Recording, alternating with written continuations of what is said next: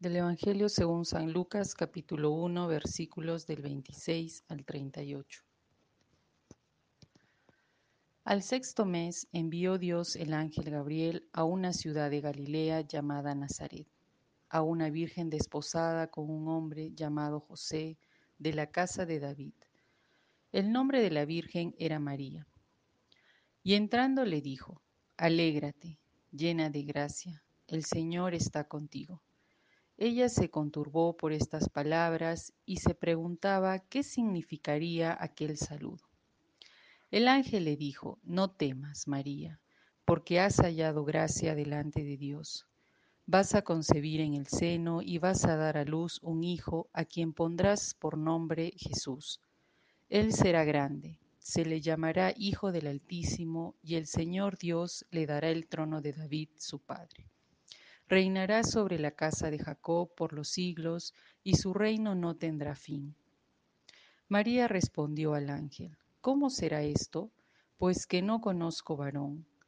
El ángel le respondió, El Espíritu Santo vendrá sobre ti, y el poder del Altísimo te cubrirá con su sombra. Por eso el que ha de nacer será santo y se le llamará Hijo de Dios.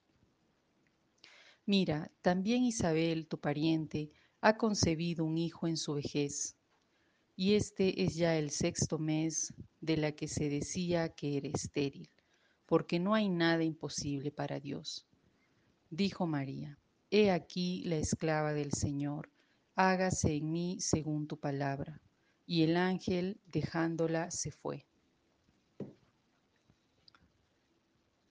El Evangelio de hoy nos muestra el anuncio del ángel Gabriel a María también la gestación inesperada de su prima Isabel, que ya está en el sexto mes, y las respuestas de ambas a esta. Pensábamos que así como la gestación dura nueve meses para recibir a un nuevo integrante en la familia, así también en nuestro mundo se viene gestando algo nuevo. La pandemia nos tiene ya siete meses en suspenso y no terminamos de imaginarnos cómo será la nueva normalidad. Es probable que la vacuna esté para inicios del 2021 y nos preguntábamos si nacerá una nueva humanidad mejor que la anterior. Esto se reflejaría en un sistema económico más solidario y equitativo, en una política que busque con honestidad el bien de todos y en una religión más acogedora y menos normativa. Y así como María dijo sí también pudo haber dicho no, y en este caso no hubiera llegado la novedad al mundo. Así también nosotros debemos dar una respuesta individual al nacimiento de esta nueva humanidad, porque somos parte de ella.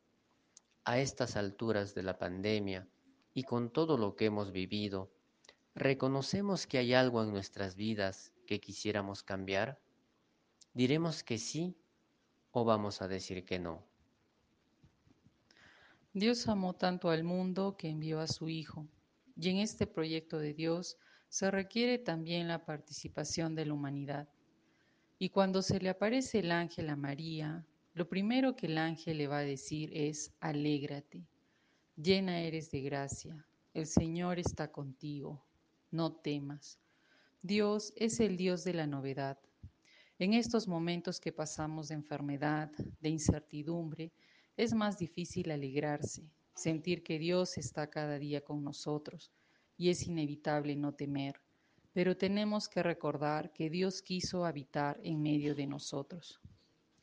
Al igual que María, que asume alegremente y libremente ser parte del proyecto de Dios, ella va a asumir el riesgo que esto implica, el rechazo de la gente, el qué dirán frente a un embarazo, al igual que María estamos llamados a creerle a Dios, a apostar que algo nuevo va a surgir.